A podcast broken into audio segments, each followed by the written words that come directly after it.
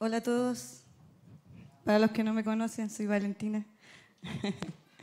Para los que me conocen, también soy Valentina. Hace tiempo no estaba acá, me tocó. Ay, Señor, ¿sabes qué? Una de las cosas que he aprendido en mi vida eh, y lo que más he amado en mi vida es el tema de, de la adoración. ¿ya?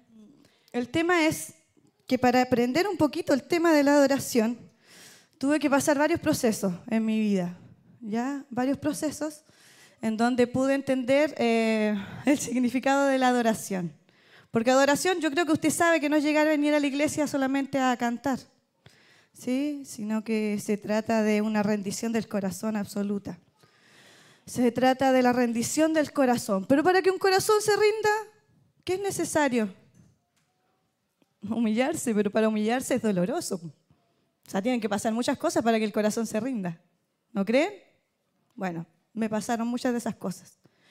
Entonces, a veces uno dice, qué lindo, disfruto la adoración y qué rico, qué gracia de Dios por poder disfrutar la adoración, porque me permite disfrutar de su dicha y de su gozo.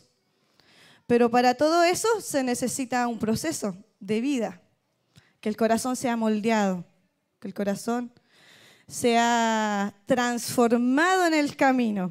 Pero yo sé que usted sabe mucho de adoración porque esta es una iglesia muy adoradora. Sus pastores son muy adoradores, ¿sí? Lo tienen por esencia ellos. Brota adoración. Caminan y chorrea adoraciones. lo va mirando así, pura adoración. No, los chicos son, pero de verdad yo los admiro mucho.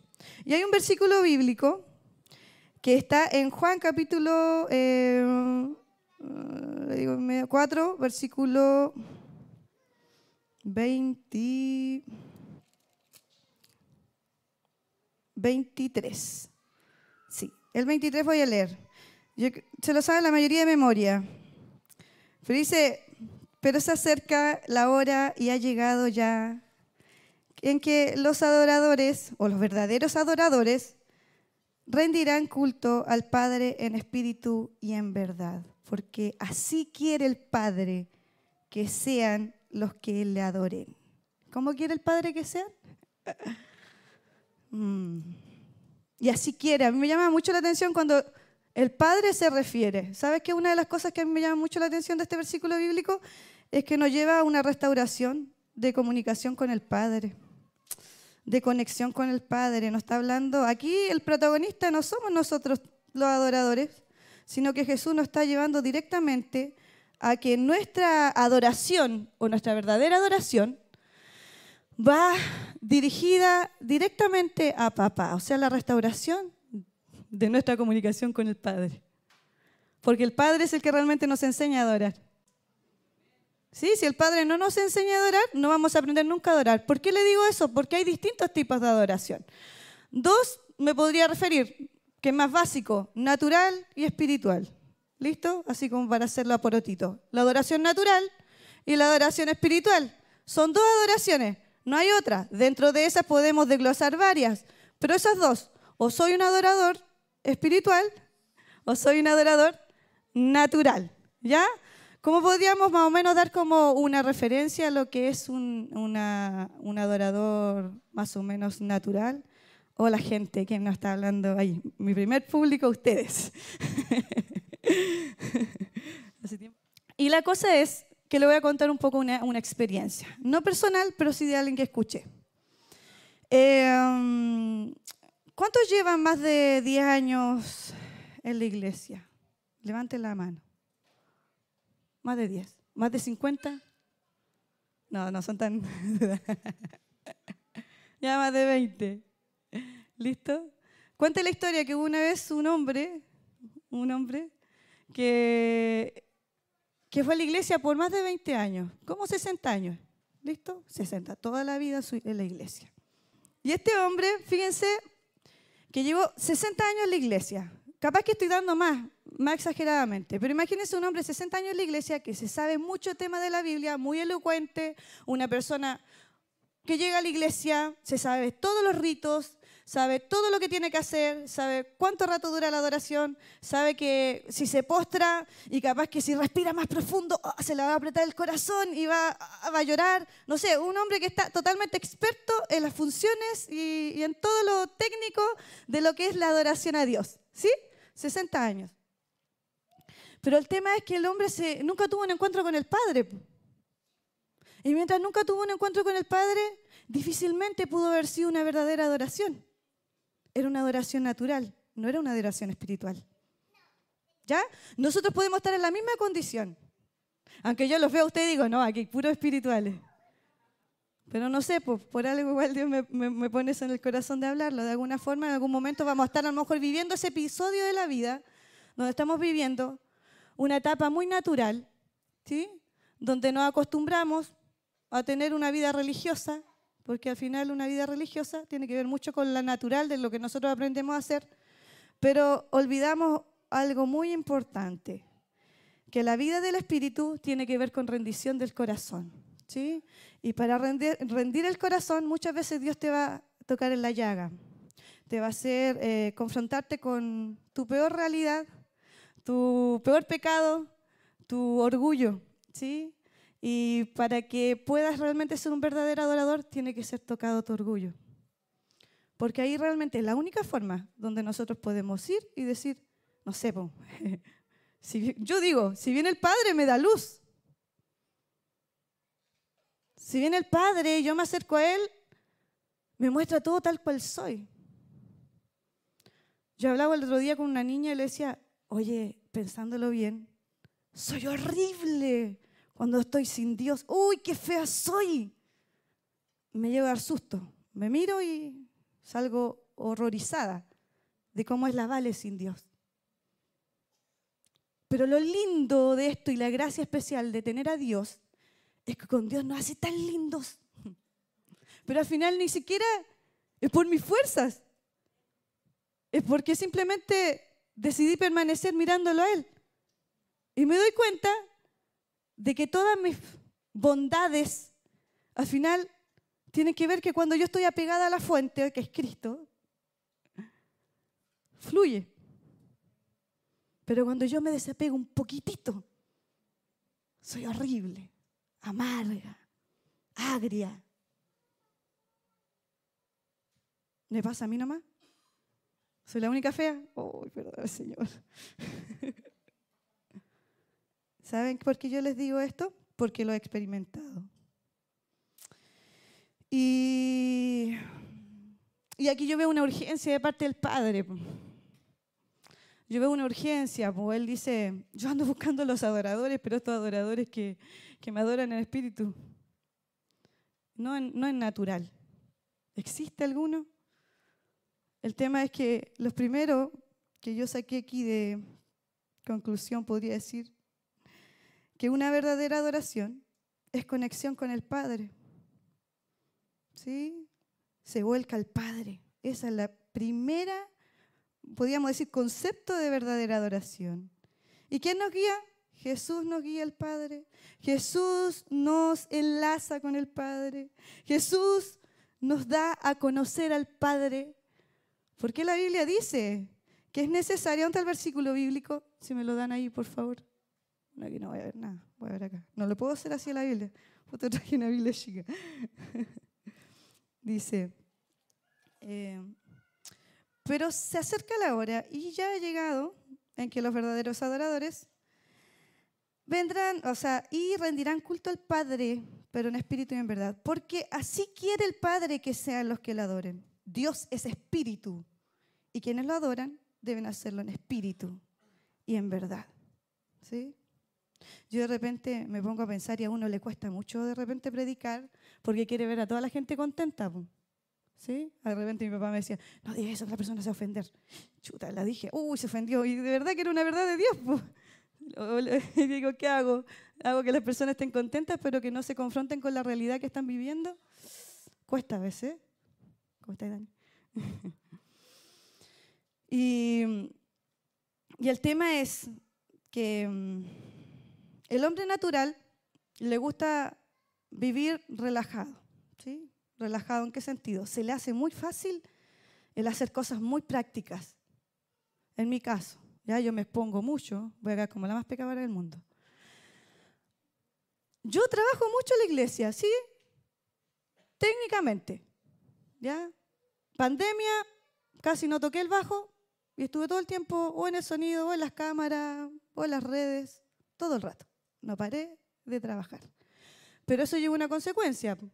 No podía estar todo el tiempo en los tiempos de adoración, entonces empecé a, a adelgazar en el espíritu. Me desnutrí espiritualmente. Porque ya, si bien es cierto, podía estar todo el tiempo, pero al tener, eh, estar sola con Basti en este caso, eran muchas cosas, entonces me estresé mucho. Entonces empezó a crecer la mujer natural, empezó a crecer. Empezó a crecer la rabia, empezó a crecer el estrés, empezó a crecer la justicia, la justicia propia, ¿sí? Empezaron a crecer muchas cosas feas. Y yo decía, uy, Señor, yo sé que es porque no he estado expuesta ante tu presencia como debiera. Yo no entendía mucho. Entonces, la mujer natural empezó a crecer, ¿sí? Empezó a crecer mucho. Pero Dios me empezó a confrontar. Tú lo sabes, Valentina. Sí, sí, pero espera un poquitito, te necesito capacitar a toda esta gente, le decía No había nadie. Vinieron puro adolescentes, así que con los adolescentes empezamos a trabajar. De verdad, y trabajan muy bien, son muy obedientes, muy serviciales. Y me dice, eh, en todas estas cosas, ponte tú, eh, me puse muy orgullosa también, como la canción que cantaba, ¿sí? Mi orgullo me alejó del jardín, ¿cierto? Así. Entonces yo decía, oye, ¿verdad? Si usted se pone a pensar, cuando estamos en la fuente que es Cristo, es lindo, ¿no? Se disfruta. ¿Y qué es lo que me aleja? ¿Por qué me alejo de la fuente? Si sé que ahí es donde puedo estar mejor que nada, que nadie. O sea, la carne luchando con las cosas del Espíritu, continuamente. Si para nosotros es súper fácil, para mí era fácil. Yo a piloto automático me levantaba, a veces yo quiero dormir más y no puedo. Digo, ay no, mi mamá me dice, duerme no, hoy día, deja un programa grabado en la radio. Y le digo, sí, sí, mañana voy a dejar un programa grabado. Despierto, nueve y media, a las diez del programa. Oh, no puedo, tengo que ir. y voy, y voy corriendo y a veces como que, Señor, ¿qué hago? No tengo nada preparado, pero a piloto automático tengo que estar. Sé que tengo un compromiso con Dios, con el tema de la radio, pero hay veces que yo por piloto automático lo hago y es fácil. Y yo digo, estoy adorando a Dios con mi servicio. Pero no le dediqué tiempo de calidad, es mucho tiempo. ¿Sí? O sea, esa adoración más que nada sirvió tal vez para que ustedes, o en este caso Dolicantén, la gente pudiera estar relajada y pueda ser fácil el canal para que llegue al cielo, pero yo no, no, lo hice. ¿Te fijas? El otro día yo estaba en la casa, cuando el viernes, creo que fue el jueves, y, mis papás vinieron a Longaví, a Linares. Y yo dije, no, me va a quedar, yo quiero preparar el tema. Y había tenido una semana muy atareada.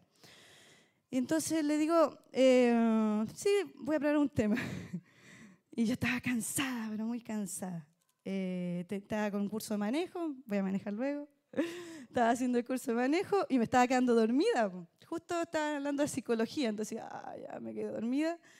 Digo, Señor, voy a dormir media hora. Si duermo media hora, yo sé que voy a tener fuerza y voy a preparar el tema. Ya, y cuando no pude, pues no pude dormir, entonces digo, ya, voy a preparar el tema. Pero vino una convicción tan fuerte en mi vida, fue como, ¿y qué saco con preparar un tema si todavía no me conecto con la fuente? Entonces lo único que hice fue empezar a adorar.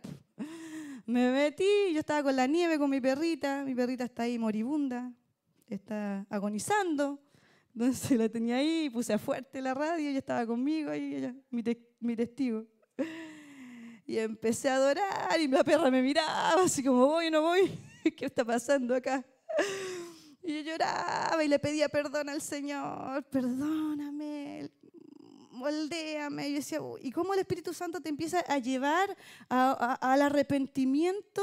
Y, y cuando llegas a ese punto, tú te das cuenta que la primera verdadera adoración es que el Padre produce en uno, cuando uno se encuentra con el Padre, es el arrepentimiento, porque te estás acercando al santo de santos, ¿sí? Te estás acercando al Dios que es luz y que alumbra toda oscuridad. Y te empiezas a acercar al Padre y mientras más te acercas, más cosas que no están bien te empiezas a dar cuenta. Entonces empiezo a llorar la primera, uy, perdóname, después, ya, después, ah, perdóname, Señor, tantas cosas feas tenía dentro. Uy, Señor, pero ¿sabes qué? Fueron dos, tres horas que estuve ahí y fue tan rico. Y cuando me levanté, llegan mis papás y dije, chuta, ¿qué le voy a decir? No preparé el tema, porque me quedé por eso. y llegan y digo, sí, hay algo hice, puse el título, le dije. El título no me alcanzó, pero eso, ¿sabes qué? Me alineó tanto, porque mi cabeza, por toda una semana tan atareada, si bien es cierto, iba a la iglesia, adoraba todo, pero mi, mi tiempo con Dios no había sido profundo. Pero a medida que yo me fui profundizando más con Dios, sí, entrando más a su luz, Él empezó a mostrar todo eso que a Él no le agrada y la verdad que es lindo. Cuando Dios le muestre eso, no sienta no sienta que Dios lo está acusando. Sienta que Dios es, tan amoroso que te lo está mostrando porque quiere sacarlo. ¿Sí? Y tome esa gracia y aproveche el trampolín. ¿Sí? Porque después se le va a hacer más difícil. Aproveche las oportunidades que Dios le da para ir limpiando, para ir restaurando. Yo lo trato de hacer así. ¿Sí? Entonces, Tener una, una verdadera adoración se diferencia de una carnal, pero de forma muy notoria. Porque es enseñada, mira, ¿por qué? Una primero, porque es enseñada por el Padre, que obra a través del Espíritu Santo. Es la única forma de que tú puedes vivir continuamente en adoración espiritual. No hay otra. Así que la mala noticia aquí está, que si usted busca otro caminito, me parece que no está adorando de la forma espiritual.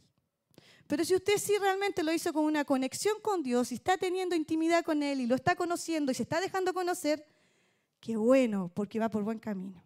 ¿Sí? Y usted conoce al Padre que nunca Él lo va a acusar así como te va a poner con el látigo. Para nada. O tú sabes que Dios te va a abrazar siempre. Y siempre te, yo ahora estaba ahí y veía como Dios agarraba mi corazón y, y estaba tan bonito. Y yo decía, wow, Dios, ¿cómo tú lo haces? ¿Sí? Es que yo formo, yo restauro, yo le pongo sticker. ¿Te gusta esa? La ¿Y mm, qué trae? Mira, una de las cosas que trae cuando tú te acercas al Padre es restauración. ¿Sí? Y relacionamiento. Pero muy profundo. Restaura la conexión. Si tú te acercas ahí al Padre, él te va a restaurar en tu conexión con Él y después se te va a hacer más fácil conectarte también con las personas. ¿Ah? Mira, no sé si todo con mi testimonio, uno de mis testimonios es que yo era muy tímida cuando chica, muy, muy tímida. Yo era tímida, muy tímida, al punto de que yo a veces siempre les digo, como para que se rían un poco, que hay veces que yo pasaba semanas sin hablar y que cuando me escuchaba me asustaba de mi propia voz. Porque decía, oh, tan sana está mi voz. No, de verdad, literalmente me asustaba. Yo pensaba que me estaba manifestando. En la adolescencia estoy hablando, sí, hace muchos años atrás. Y, y, el tema es que un día, un día estábamos en la iglesia y viene un pastor y predica acerca del temor. No, no predica el temor, predica acerca del amor, ¿sí? Predica acerca del amor, del verdadero amor, que ya fuera el temor. Y yo estaba escuchando, no sé, tendría sus 16 años más o menos. Y, yo estaba así, tratando de entender lo que el pastor decía, y dijo, pasen al llamado. Y dije, ya voy a pasar, pues pasé al llamado. Me acuerdo que me coloqué en la esquinita. Yo no caí en la unción, no hablé en lengua, nada. Todo, a todos le pasaba menos a mí. Pues. Y decía, debo tener un demonio para que no me pase eso. Pues. De verdad yo me sentía muy así Señor, ¿por qué todos y yo no? La cosa es que ese día yo paso y el pastor simplemente ora por todos y yo siento que algo sale de mí, así, literal. ¿Qué salió de mí? Sentí, me sentí liviana, así como virtud salió de mí, pero a mí fue como un demonio salió de mí. Fue así como súper fuerte. Y, yo dije, wow, dije yo, ¿qué sucedió? No sé qué me pasó, le dije yo, pero cuando usted oró por mí, me pasó esto. Al otro día vi las diferencias. ¿Sabe cuál es la diferencia? Que yo, cuando era muy pequeña, como era tímida, siempre andaba muy a la defensiva. Entonces andaba a la defensiva, andaba peleando con todo, porque siempre decía, no, me van a decir algo. No, entonces siempre andaba como con muchas como peleaba mucho con mi hermana y toda la cuestión. Entonces ese día vino una de mi hermana, que no me acuerdo quién fue, y yo mi reacción natural era que la iba a retar o iba a decir algo, y, dije, y le dije algo bonito, y dije, wow, dije yo, esta soy yo. Y me empecé a dar cuenta que una de las cosas que me pasaba con el espíritu del temor, que me di cuenta que lo que tenía yo era una influencia del temor, era que también venía la ira, la rabia, todas esas cosas conmigo, porque yo no había entendido el amor nunca, entonces siempre andaba a la defensiva. Pero cuando el Padre se me acerca a mí y me demuestra de su amor, yo ya ni siquiera podía pelear. Y decía, wow, me desconozco, quiero pelear con toda mi fuerza y no me, me sale dulzura de mi boca, flores. ¡Oh! Algodón de azúcar, como dirían mis sobrinos. Como algodón de azúcar, tía. Y yo decía, no lo puedo creer, Dios me había librado del temor.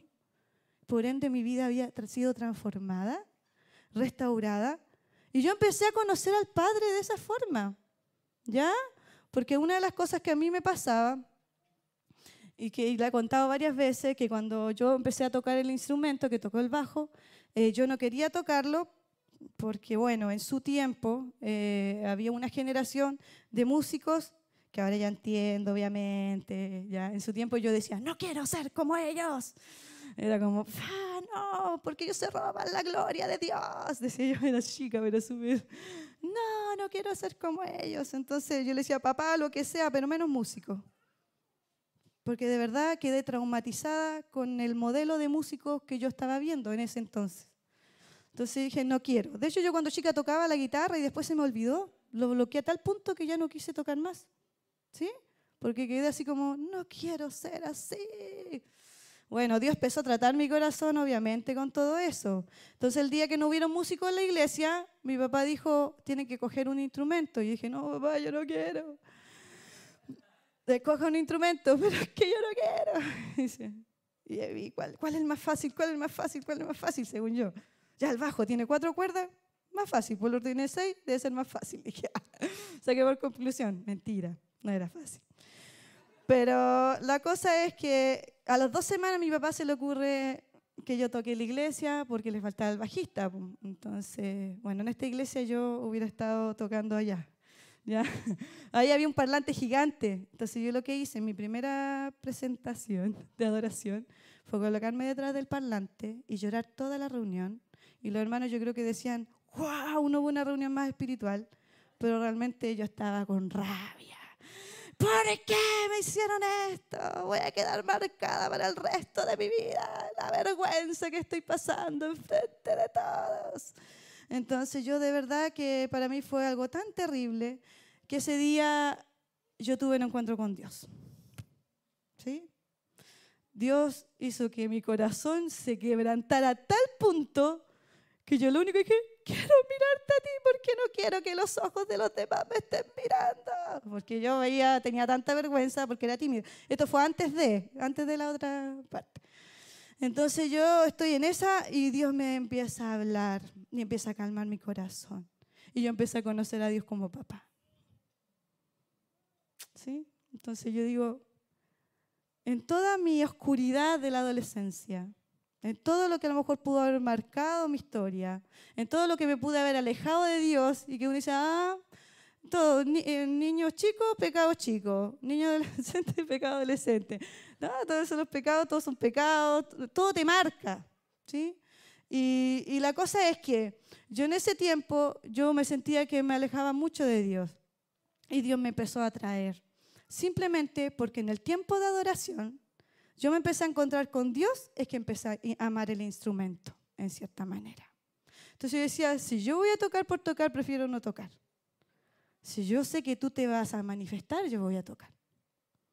Si yo sé que si voy a estar ahí, ¿cuántas veces nos pasó con nuestras hermanas? Teníamos que tocar, ensayábamos ocho horas diarias para que nos saliera bien algo, porque no éramos muy buenas. Entonces decíamos, teníamos que ensayar harto para que saliera bien.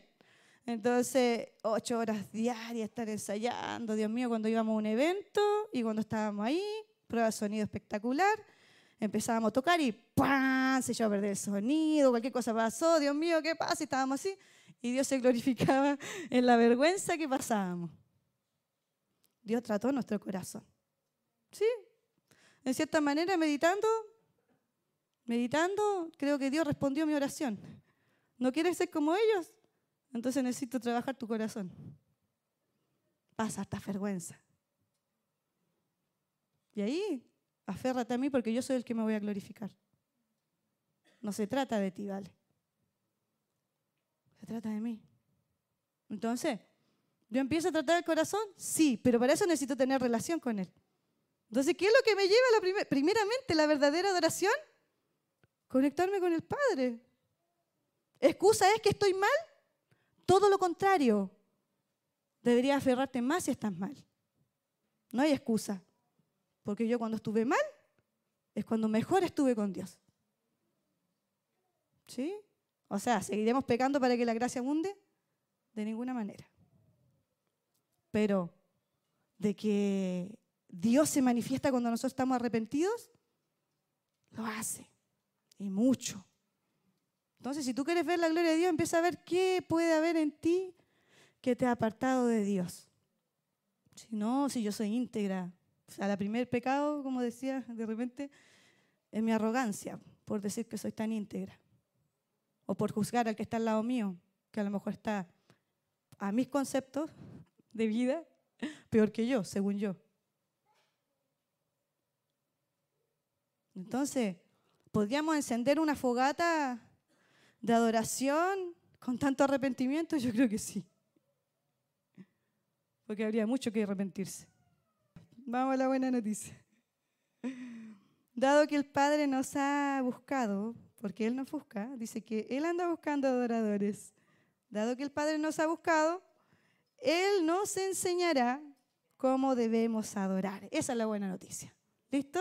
Entonces Él me buscó, o sea, poniéndome yo aquí, que todos me vean que soy pecadora. Dios me buscó de la manera que a mí más vergüenza me daba, trituró mi corazón en una, estoy hablando de una faceta de mi vida, y entonces, ¿qué es lo que él hizo? Me enseñó cómo debo adorar. Ahora, adoración que involucra a todo el ser es realmente verdadera adoración. Ya, dado el ejemplo anterior de este hombre que que nunca tuvo un encuentro a lo mejor real con Dios, dice que el Padre lo busca y la verdad que suelta el Padre sobre ese hombre entra su alma. Y a la luz de esa verdad, dice que comienza a sentirse pecador. ¡Wow! te encuentras con Dios y tú vas a decir, te vas, me voy a sentir en paz. Pero realmente lo que sintió el hombre fue, uy, he sido un pecador, he pasado casi 60 años de mi vida, o 20, y nunca te he adorado de verdad. Nunca realmente lo he hecho de todo corazón, con todo mi ser. O sea, yo lo logro dimensionar y digo, pero esto se parecía a algo real. Esto era lo más parecido a lo real que yo pude haber dado, o sea, lo di todo.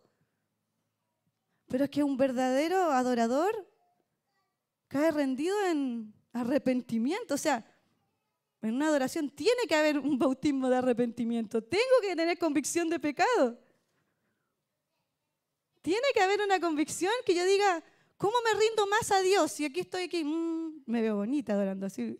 Digo, ¿cómo lo hacen para verse tan bonita chiquilla en las cámaras? Pues a mí no me sale. Digo, hoy me gustaría tener la cara así todo el rato, así. Oh, se ríe. Y digo, ¿y pueden adorar bien? Po? Digo, yo necesito esa práctica, adorar con el corazón y no tanto con la cara. Digo porque de verdad se me ve la papá, se me ve todo. Y, de verdad que la admiro. Y el tema es que la verdadera adoración trae rendición del corazón. Entonces este padre que lo busca, misericordioso, hace que comience a sentir pecador. Y de repente sale la primera frase de la boca de este hombre, la primera verdadera adoración que tuvo a lo largo de toda su vida perdóname. Fue su primera adoración. Perdóname, perdóname. Ni siquiera sé qué es lo que está pasando, pero solo se pronuncia de mi boca, perdóname y sale de mi corazón. Algo tan sincero. Perdóname, perdóname, me alejo tanto de ti, perdóname. Busqué la fuente equivocada. Fui tan orgullosa, fui tan orgulloso, perdóname. Perdóname. tiene que gatillar algo súper profundo para que se rompa tu corazón. Natural. No es que Dios quiera matarte a ti, es que sabe que, que tu corazón espiritual es mucho mejor que el natural. Te quiere dar algo mejor. ¿Sí? Perdóname. ¿Le ha pasado o no le ha pasado? Si no, vamos a orar hoy día para que pase. ¿Sí? Padre, he pecado. ¿Se acuerda esa frase del hijo pródigo? Padre, pecado contra el cielo y contra ti. Hazme como uno de tus jornaleros. Una verdadera adoración. Ah, pero era el hijo que había hecho cualquier macana, había perdido todos los años de su vida. Pero esa es la adoración que el Padre busca, de un corazón arrepentido.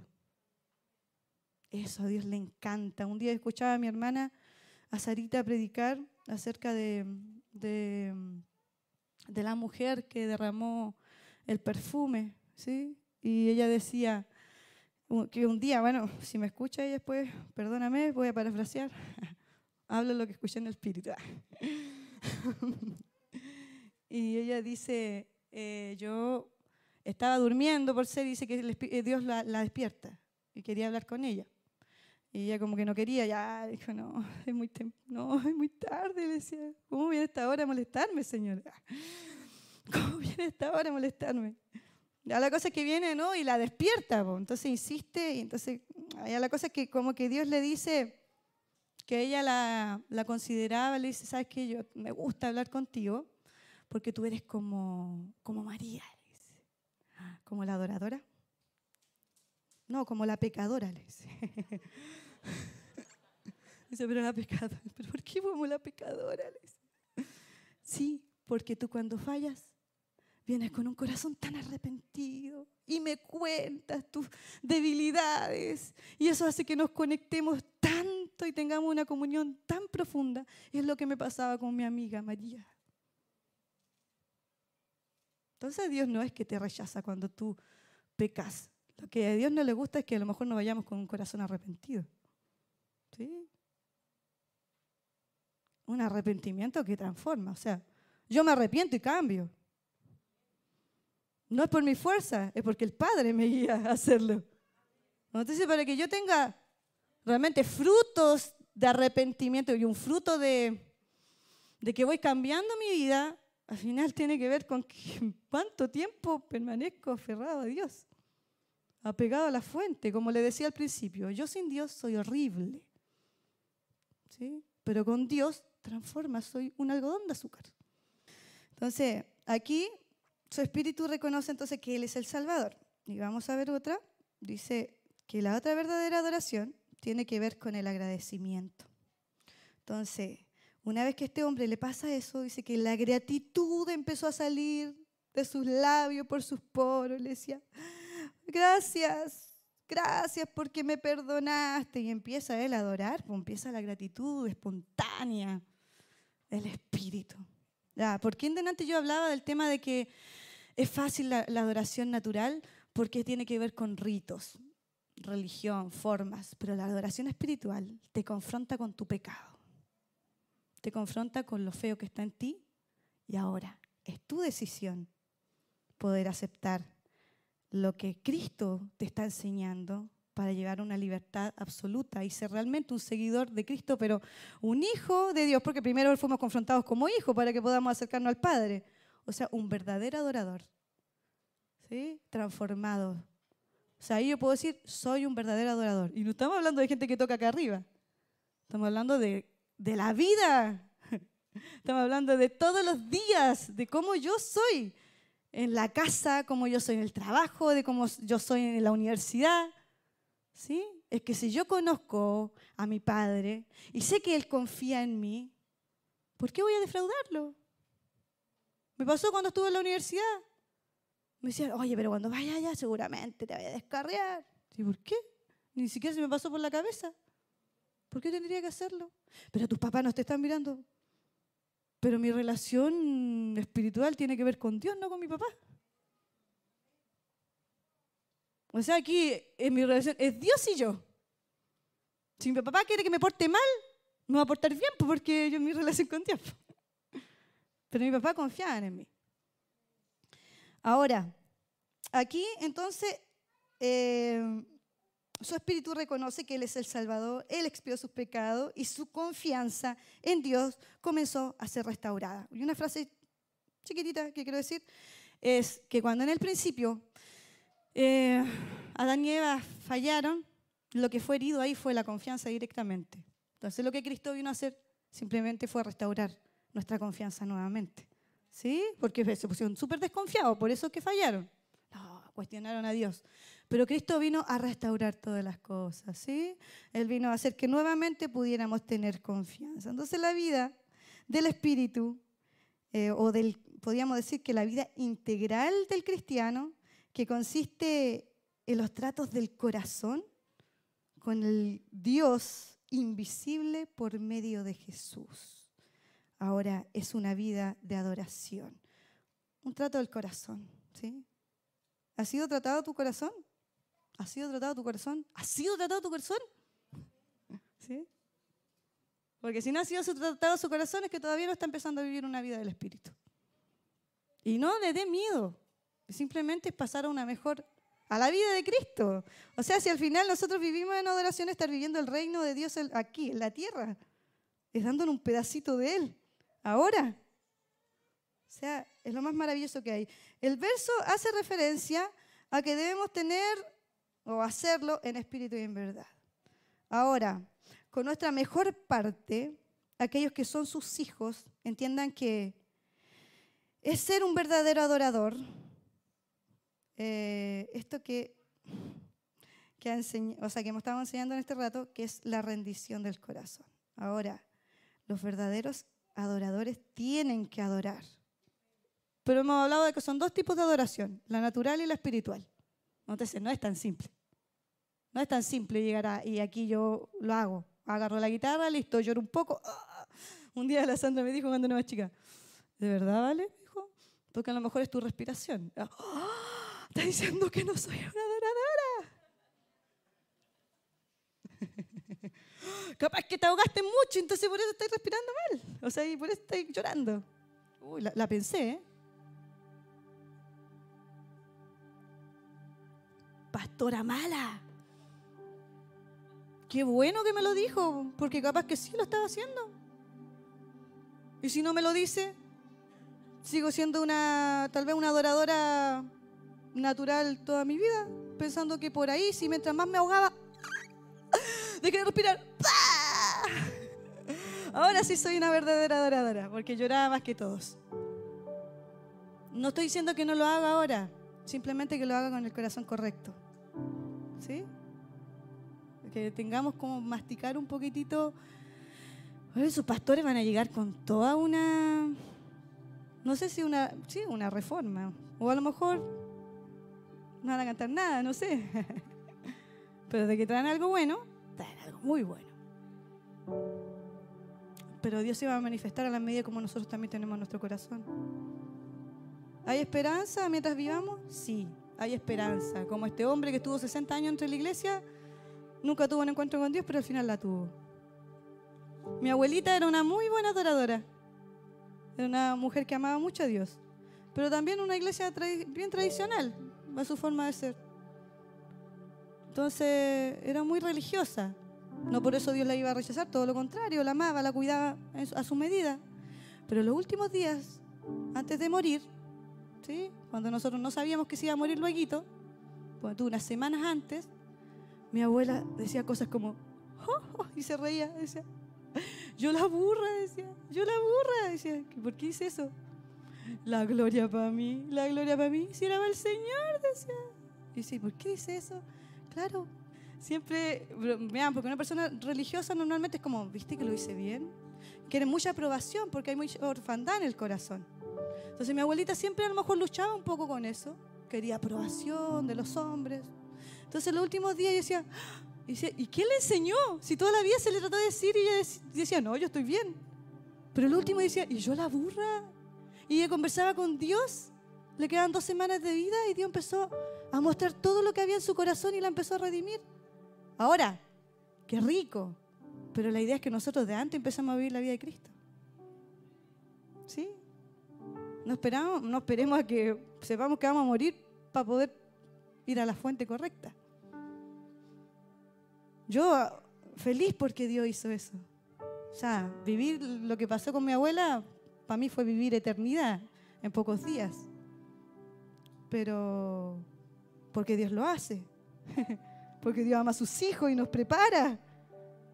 Pero adoración, dice que estos dos tipos de adoración, por ser, hay un, una palabrita, yo no soy mucho de buscar el original, pero me gustó mucho porque esta, esta palabra, yo dije ya, pero si hay distintos tipos de adoración, hay uno que era el sejid, que era un acto extremo de adoración, pero con el cuerpo, como por ejemplo cuando cuando Nabucodonosor levantó la estatua y decía, tienen que adorar todo, entonces tenía que ir Daniel, tenía que ir todos los judíos y tenían que rendirse ante la estatua.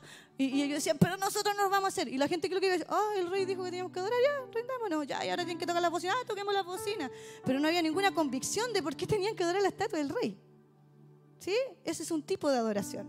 Hay otra adoración natural. Otro tipo de adoración era el, dice que el eusebeo y que es un temor reverente. ¿En qué, ¿A dónde podemos ver esto en la Biblia? Lo vemos cuando Pablo le dice eh, en una de las cartas, cuando fue a un, no me acuerdo, Tesalónica, no me acuerdo bien cuál fue la ciudad, cuando le dice, ustedes, atenienses, le dice, ustedes tienen muchos dioses, veo que son devotos. Oh, estuve mirando ahí los cuartos y tenía muchos dioses. Y entre todas las piezas que fui me encontré con uno. Y hay uno que es uno desconocido, se dieron cuenta que tienen un Dios desconocido. ¿Y por qué tiene ese Dios desconocido? Ah, es que, es que nosotros lo tenemos por si acaso. No vaya a ser que nos falte un Dios y nos mande una maldición y perezcamos de acá. Es como eso que fue como menos lo, lo que sucedió. Entonces le dice, bueno, de ese Dios el que yo les vengo a hablar hoy día. O sea, él aprovechó la oportunidad, pero la adoración que ellos hacían era netamente natural. Pum porque lo estaban haciendo por miedo.